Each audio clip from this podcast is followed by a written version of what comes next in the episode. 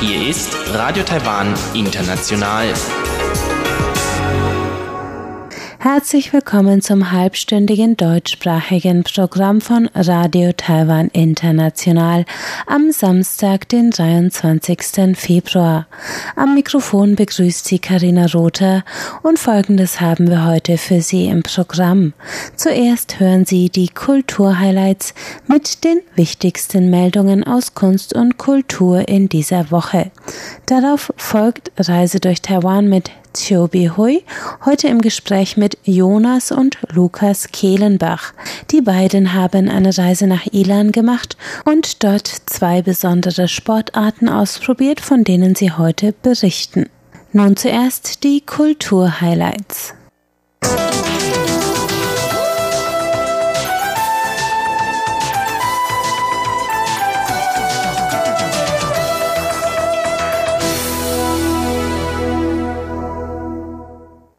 Herzlich willkommen zu den ausgewählten Meldungen aus Kunst und Kultur in dieser Woche.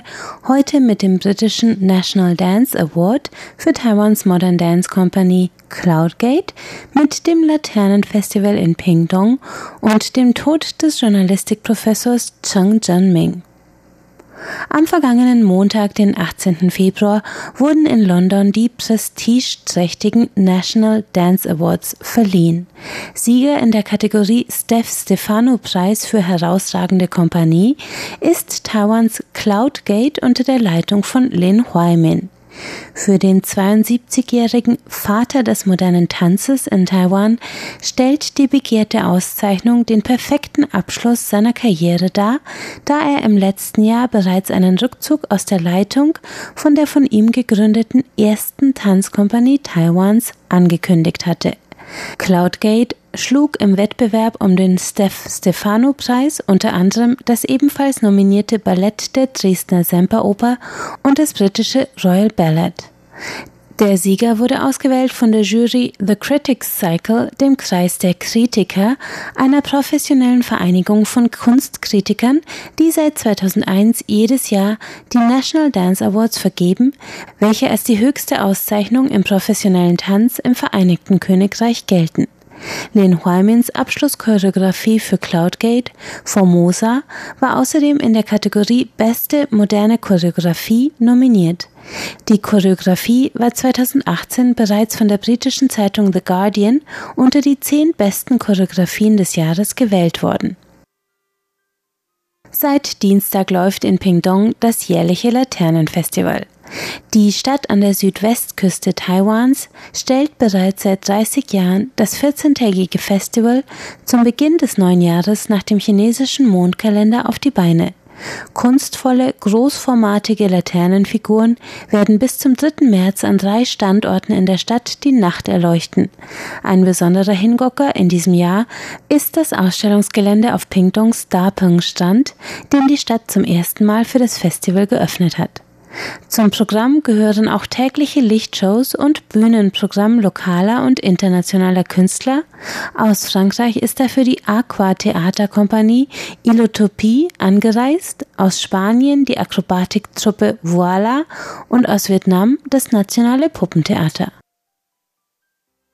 Am Montag ist in Taipei der Professor und Journalist Cheng Zheng-min im Alter von 82 Jahren in einem Krankenhaus verstorben. Geboren 1936 in Fujian, China, wurde Zheng der erste Direktor des Instituts für Journalismus der Nationalen Zhengzhou-Universität bei dessen Gründung im Jahr 1963. Mit nur 26 Jahren war er damals zudem der jüngste Institutsleiter überhaupt. Seine Arbeiten wurden wichtige Leitfäden zur Ausbildung von Journalisten in Taiwan und viele werden ihn in Erinnerung halten als den Vater des Journalismus in Taiwan. Sie hörten die Kulturhighlights in dieser Woche. Nach einem kurzen Zwischenspiel geht es weiter mit Reise durch Taiwan.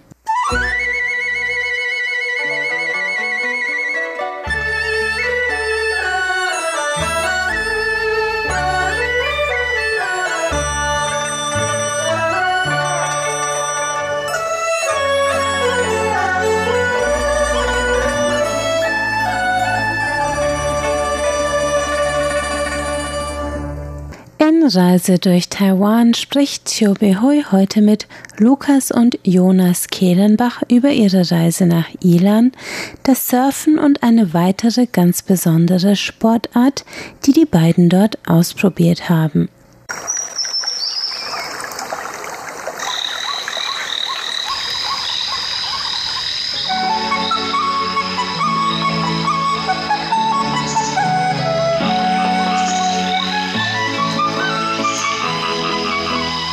Radio Taiwan International. Reise durch Taiwan. Herzlich willkommen, liebe Hörerinnen und Hörer, zu unserer Sendung Reise durch Taiwan. Am Mikrofon begrüßen Sie Lukas Kellenbach und Jonas Kellenbach und Chobi Hui. Die beiden sind heute zu uns gekommen, weil sie uns über ihre Reise nach Ilan berichten möchten. Wann habt ihr diese Reise unternommen? Das war ungefähr Mitte November. Und zwar, weil unsere Mutter zu Besuch nach Taiwan kam.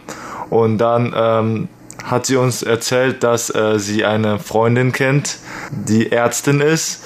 Und in Ilan gäbe es anscheinend zu dieser Zeit eine medizinische Fortbildung, an der wir teilnehmen könnten. Und das wäre sehr interessant. Ja, das hört sich tatsächlich sehr interessant an. Aber?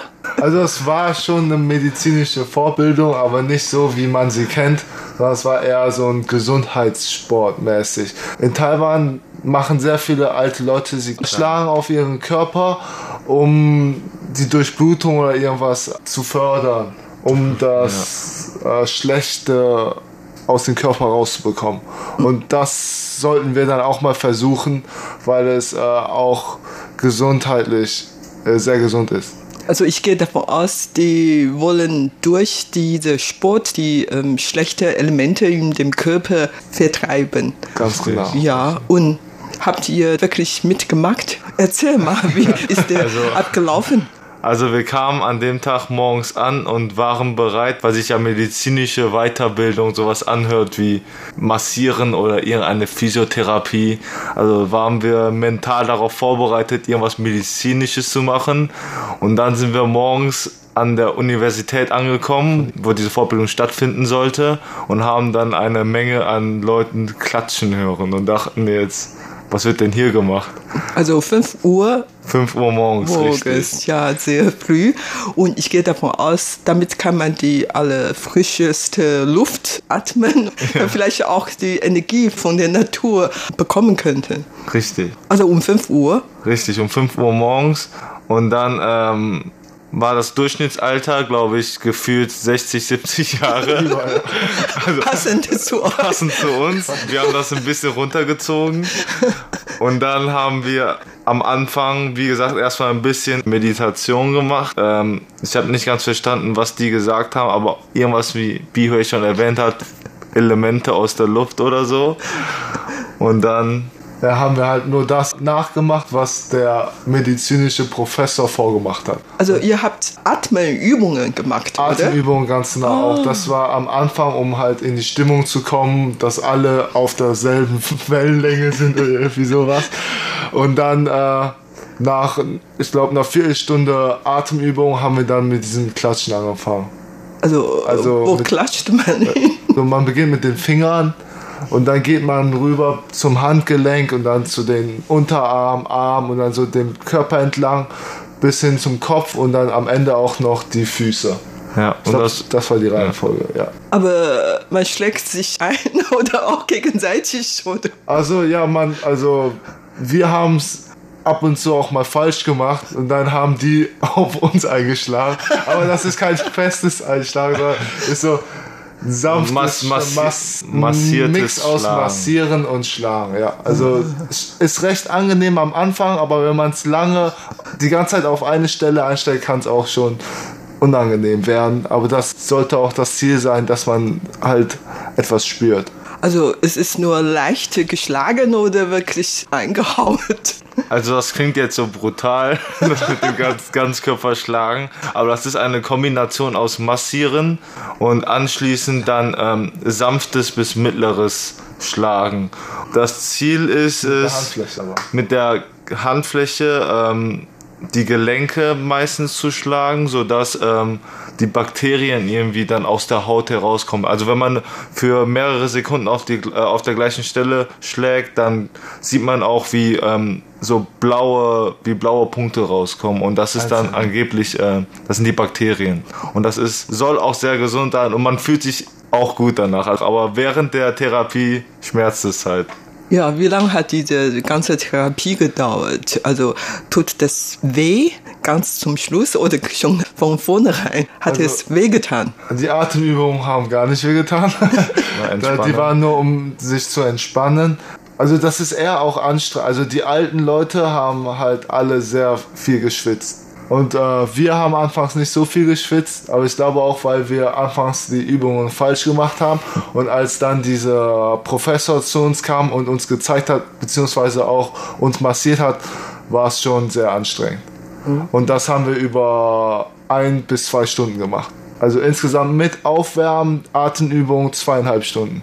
Beim Stehen oder beim Liegen oder Alles beim im Stehen. Sitzen? Und dann geht man auch sehr oft auf die Zehenspitzen und so, um halt die, den ganzen Körper mit äh, zu durchbluten. Ganz genau.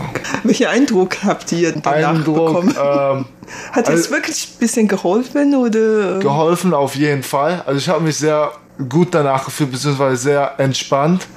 Und äh, aber das Anstrengende ist halt für mich 5 Uhr aufstehen und dann zweieinhalb Stunden diese Sache durchzuziehen.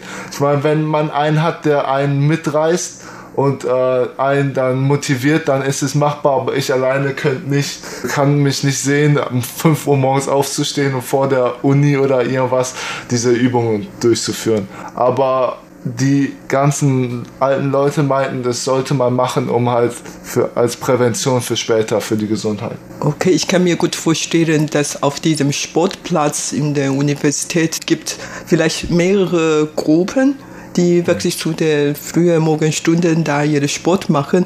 Und welche Sportarten habt ihr dort noch beobachtet? Also wir haben ähm, 5 Uhr morgens waren, abgesehen von Jonas und mir, äh, gefühlt nur alte Menschen. Und ähm, dann gab es unsere Gruppe mit diesem, ähm, mit dem Massieren und dem Klatschen.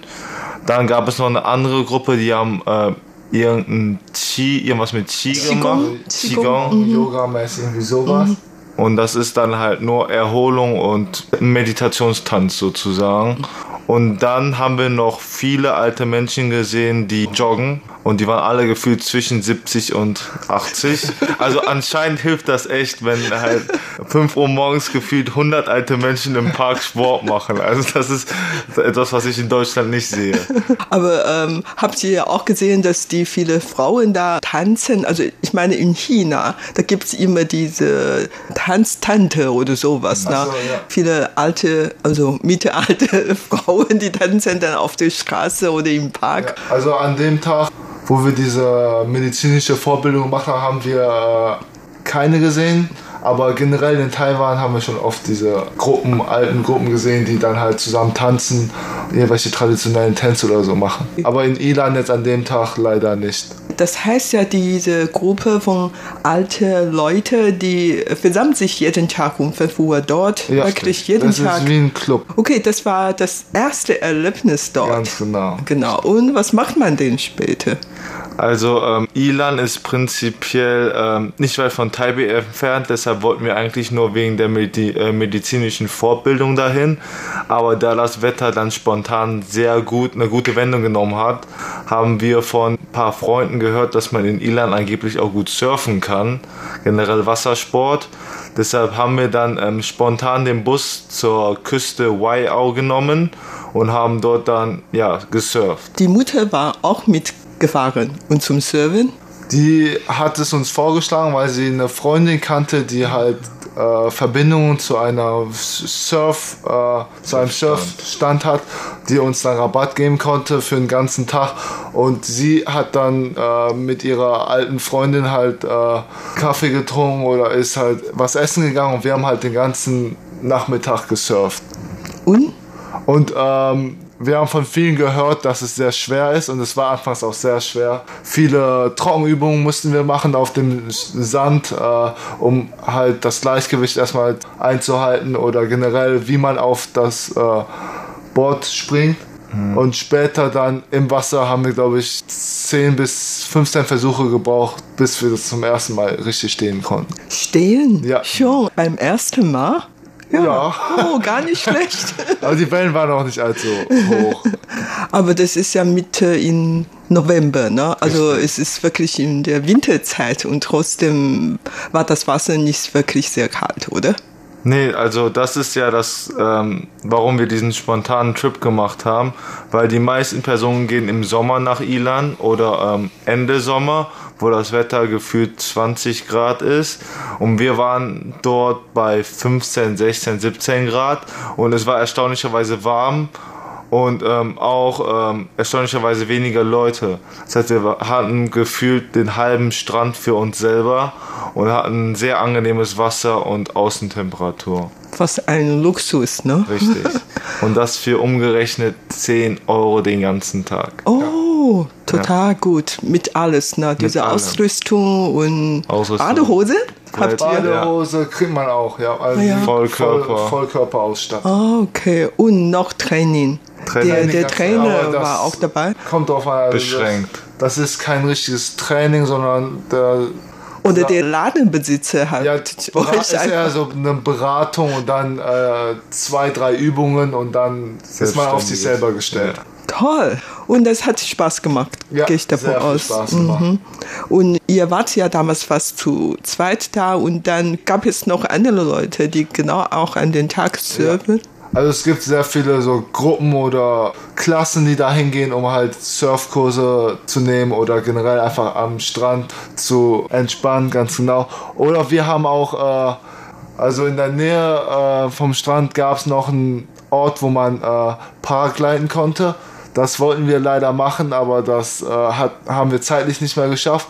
Aber da gab es auch viele Klassen, die dann auf einen kleinen Berg gegangen sind, um von dort aus äh, zu paragliden. Wie lange hat es gedauert? Ein ganzer Nachmittag, drei, vier Stunden oder vier, fünf Stunden? Also die, ähm, die 10 Euro waren für vier bis sechs Stunden gedacht. Aber ähm, der Trainer meinte auch, ähm, dass die meisten durchschnittlich nur zwei bis drei Stunden schaffen, weil es zu erschöpfend ist. Und das haben wir dann auch nach drei Stunden irgendwas gespürt. Also wir sind dann auch nach drei Stunden haben wir die Küste verlassen und ähm, ja, wollten aber an sich länger bleiben, weil es so viele Aktivitäten dort gab. Paragliden, Surfen, Kajaking gab es auch noch.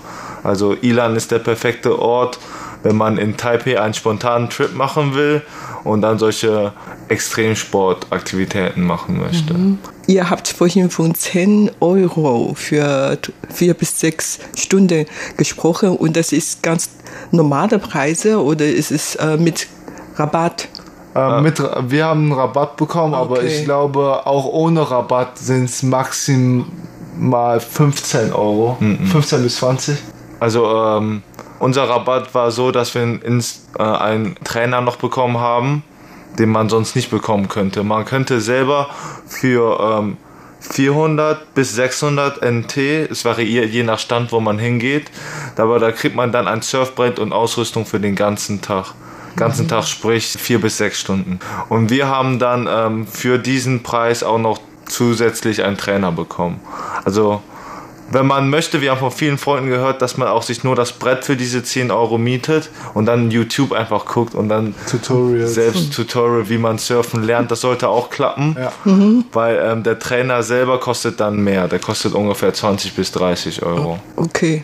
Es hört sich wirklich unglaublich für mich, dass ihr in kurzer Zeit so weit gekommen seid. Aber für die anderen Leute ist genauso einfach oder muss man ja wirklich viel lernen. Ich kann mir gar nicht vorstellen, dass ich so schnell da auf dem Brett stehen könnte. Also es variiert. Wir haben viele Freunde, die haben es auch so schnell hinbekommen. Ah ja? Aber dann auch viele Freunde, die brauchten eine Woche, mehrere Tage, um halt zum ersten Mal auf dem Brett zu stehen. Aber es kommt auch aufs Wetter an, halt wie stark die Wellen sind. Und wir hatten an dem Tag Glück, dass sie äh, mittelhoch sind. Nicht allzu hoch, aber auch nicht allzu also niedrig, die Wellen. Und es kommt auf den gesundheitlichen Stand des äh, Surfers an. Also eine Person, die sehr athletisch ist, lernt es viel schneller als eine Person, die die ganze Zeit sitzt oder zu Hause. Ja, hockt. genau. Ja. Also ihr könntet dann eure Freunde, Freundinnen weiterempfehlen, dort ja Surfen zu machen, zu lernen. Ja. mhm. Und das hört sich eigentlich schon ganz einfach. Ilan liegt gar nicht so weit weg von Taipei entfernt. Also man kann wirklich schon in zwei Stunden an Waiao angekommen und Ja. dann surfen. Also drei, vier Stunden kann man dort wirklich schon einen Tagesausflug machen. Ja, und der. Verkehr ist auch nicht so kompliziert. Also ähm, man kann ganz einfach, das, das Metrosystem in Taipei ist prinzipiell ähm, sehr einfach. Das heißt, man fährt dann nur zur Taipei Main Station, wo man gefühlt überall hin Busse kriegt. Dann nimmt man einen Bus zur einzigen, glaube ich, einzigen Station an der Küste. Und dann bieten die Surfer, wenn man da reserviert, ähm, bieten sie an, dich abzuholen an der Station. Das heißt, man kann eigentlich sich nicht verfahren. Ja, Das ist sehr einfach. Also das heißt, man kann wirklich einen Tagesausflug machen. Ja, das ist alles unkompliziert. Und ihr habt äh, später in die Stadt zurückgekommen oder? Weil wir zurück nach Taipei an dem Tag auch wollten, sind wir zurück zur, sagen wir mal, dieser Zughaltestelle von Ilan gefahren und in der Nähe äh, von dieser Haltestelle haben wir dann äh, den Nachtmarkt von Ilan besucht, um halt Kleinigkeiten zu essen oder beziehungsweise Spezialitäten von Ilan auszuprobieren. Was bietet es sich an in Iran, welche Spezialitäten es gibt? Äh, wir haben das erste, was wir gegessen haben, waren Oazen. Oadien, Oa- Oster-Omelette. Richtig, Oyster-Omelette. Und das ist, ähm, wir haben das auch schon in Taipei gegessen, aber in Ilan war es definitiv frischer, weil ich vermute mal, weil es in Ilan auch mehr, mehr gibt und dann die dort frisch gefangen werden im Vergleich zu Taipei. Und ähm, der Preis ist billiger als in Taipei. Man kriegt mehr für einen billigeren Preis und es schmeckt besser. Deshalb allein dafür würde ich auch schon den Tagestrip empfehlen, um zum, zum Essen nach Ilan zu gehen. Auch. Ja. Und die Landschaft ist auch schöner. Wenn Ja. man so auf einer Seite das Meer und auf der anderen Seite Berg. Der Berg dort ist zwar nicht wirklich so groß, über 1000 und so, aber trotzdem ist schon sehr bergig und kann man bestimmt dort auch wandern gehen. Man Ja. kann wandern, man kann auch hochlaufen zu ähm, solchen ähm, Läden, die dann auch Paragliden anbieten zum Beispiel. Das ist die perfekte Höhe für Paragliding. Also es ist, Ilan ist schon landschaftlich sehr hervorragend. Ja. Und nach dem Surfen habt ihr diese Sportart, die ihr vormittags gelernt habt, nochmal geübt oder nicht? Das war ja Auf herrend dem, entspannt. auf dem Surfbrett haben wir es leider nicht gemacht, weil wir schon genug Probleme hatten, um aufs Brett erstmal zu kommen. Aber beim nächsten Mal denken wir dann daran. Dann machen wir es. Also in Deutschland habt ihr nie so Menschen gesehen, die sowas machen, ja. Außer Menschen, die aus Taiwan kommen. Wir kennen halt viele alte Leute, beziehungsweise unsere Mutter hat viele Freunde und die, die haben auch in Deutschland so eine, einen Clubverein, die, wo sie sich dann einmal in der Woche treffen und das auch zusammen machen. Asiatische, Ja, asiatische Therapie und- Community-Therapie, sowas. Und da gibt es immer einen, der alle motiviert dazu, weil sie alle auf, gesundheitlich auf dem besten Stand sein wollen. Und dann ganz haben, sehen wir an sich nur unsere Mutter und ihre Freundin das machen, keine Deutschen. Aber im Auge der Deutschen ist diese Sportart nicht ein bisschen komisch. Also man, in man meinen Augen sich ja- auch noch, ja. In meinen Augen leider auch noch. Aber ich kann jetzt, nachdem wir das selber auch probiert haben, nachvollziehen, warum die es machen. Und äh, ich sehe auch selber im Süden, also das Lebensalter, das durchschnittliche Lebensalter ist auch viel höher. Also die sind alle mit 80 Jahren immer noch topfit und fahren Fahrrad oder gehen joggen. Und ich glaube, in Deutschland sind die nicht alle so fit wie in Taiwan. Darum kann es sein, dass äh, dieser Gesundheitssport schon großen Einfluss darauf hat. Also in Taiwan, wie ihr vorher gesagt habt, äh, so viele ältere Leute üben auch Qigong oder andere Sportarten oder Wushu sogar. Also in Deutschland ist solche Sportart gar nicht so verbreitet. Ne? Ihr könnt noch was tun. Wir verbreiten das ja mit 80 Jahren später. Ganz genau. Aber abgesehen von dieser Sportart, äh, was habt ihr dann in Taiwan noch alles beobachtet, was die älteren Leute normalerweise tun in ihrem Alltag, wenn die schon in Pension sind und also keine Berufstätigkeit und was tun die denn? Also in, im Süden äh, Taipehs gibt es viele Obstfelder. Das heißt, ähm, viele ältere Menschen stehen auf und gehen zu den Obstfeldern, um, um frisches Obst zu pflücken. Und die äh, verbringen dann zwei bis drei Stunden an den Obstfeldern und ähm, kommen dann dementsprechend mit einem großen Sack an Obst zurück, den dann auch selber auf dem Fahrrad zurückfahren. Äh, ich glaube, das ist auch ein Grund, warum sie immer noch so sportlich sind. Aber diese Leute wohnen dann auf dem Land, ne? also Richtig, in der Stadt Taipei. Das in der Stadt Taipei neben Sport machen halt auch viel beten. Also dieses, sehr viele sind halt auch sehr gläubig und beten dann jeden Tag einmal, glaube ich, mindestens. Unsere Großmutter auch, die ist halt sehr gläubig und betet sogar dreimal am Tag. Zu Hause vor den Schreien? Nee, sie geht in der Nähe. In der Nähe. Also in der Nähe gibt es einen Schrein den, das ist halt auch wieder eine ein Verein mit anderen Freunden und die haben dann sozusagen einen Schrein selber gebaut oder ich weiß nicht, gekauft und dort, äh, den müssen sie halt auch dementsprechend selber pflegen und dann beten sie dort halt auch sehr oft viele sind ehrenamtlich Ganz als genau, Hilfe ja. dann im Tempel oder in Krankenhäusern oder was auch immer. Ne? Ja, das sind mhm, mhm. ehrenamtliche Arbeiten gibt es auch. Also wir haben eher ähm, generell die Tendenz erlebt, dass ähm, je älter man wird, ähm, desto mehr Zeit verbringt man im Park. Also es, gibt eine ähm, große Versammlung von alten Menschen im Park, die ähm, sowohl Sport machen als auch dort sind, um jegliche Art von Spielen zu spielen. Äh, Mahjong, das ist so ein Brettspiel mit Steinen und das ist ähnlich wie, ja nicht ähnlich wie Schach, aber ein Strategiespiel aus Asien. Dann ähm, spielen viele auch noch chinesisches Schach und jegliche Art von Strategie spielen. Also die versammeln sich im Park und ähm, spielen mit ihren, mit ihren älteren Freunden. Ja, also die Frühmorgenstunden im Park war in Taiwan gar nicht so ruhig wie in Deutschland. Ja. Ja. Und abends gibt es dann halt auch noch äh, einzelne Stände, die halt äh, öffentliche Mikrofone anbieten, um äh, KTV zu singen, halt äh, Karaoke zu singen. Und dann gibt es halt auch viele alte Menschen, die zusammen singen, vielleicht ein, zwei Flaschen Bier trinken, aber mehr auch nicht. War auch ganz laut. Äh, ja, ich glaube, deren Stimme kann nicht mehr allzu laut werden. Aber ja, ist schon, also abends ist es nicht so, so leise wie in Deutschland. Also ist schon aktiver auch wegen den alten Leuten. Ihr habt von der Irland-Reise gesprochen und jetzt im Nachhinein, welche Eindrücke habt ihr denn von Irland gewonnen?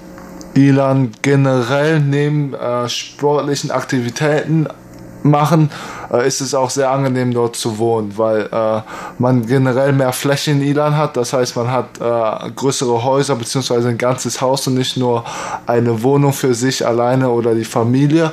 Und die Luft ist halt auch viel frischer. Das heißt, um, äh, wenn man dort wohnt, ist es viel angenehmer als in der Innenstadt von Taipei zu wohnen. Und weil es auch nicht allzu weit entfernt ist von Taipei, würde ich empfehlen, wenn man irgendwo in Taiwan leben würde, wäre Ilan schon ein sehr guter Ort zum Leben. Also das machen auch viele Leute, habe ich, äh, hab ich gehört, dass sie ähm, in Taipei arbeiten, aber in Ilan wohnen, weil die Anreise nicht so lang sein sollte. Wenn man ein eigenes Auto hat, ist es innerhalb von halbe, äh, halbe Stunde oder 40 Minuten, mhm. Ähm, wenn, wenn der Verkehr es zulässt. Und deshalb ähm, in Ilan ist es ähm, besser zu leben und die äh, Wohnungen sind günstiger. Deshalb ähm, ja, zum Wohnen finden wir Ilan angenehmer. Also zu wohnen in Ilan, zu arbeiten dann in dann Taipei. In Taipei ja. Okay, danke für diesen Reisebericht. Das war's für heute in unserer Sendung Reise durch Taiwan. Vielen Dank für das Zuhören. Am Mikrofon waren Lukas Kellenbach, Jonas Kellenbach und Chobi Hui. Das war das halbstündige deutschsprachige Programm von Radio Taiwan International am heutigen Samstag, den 23. Februar. Das Gehörte finden Sie wie immer auch im Internet unter www.de.rti.org.tv und Sie finden uns außerdem auf Facebook unter Radio Taiwan International Deutsch. Am Mikrofon hörten Sie heute Karina Rother. Ich bedanke mich ganz herzlich fürs Einschalten und sage Tschüss, bis zum nächsten Mal.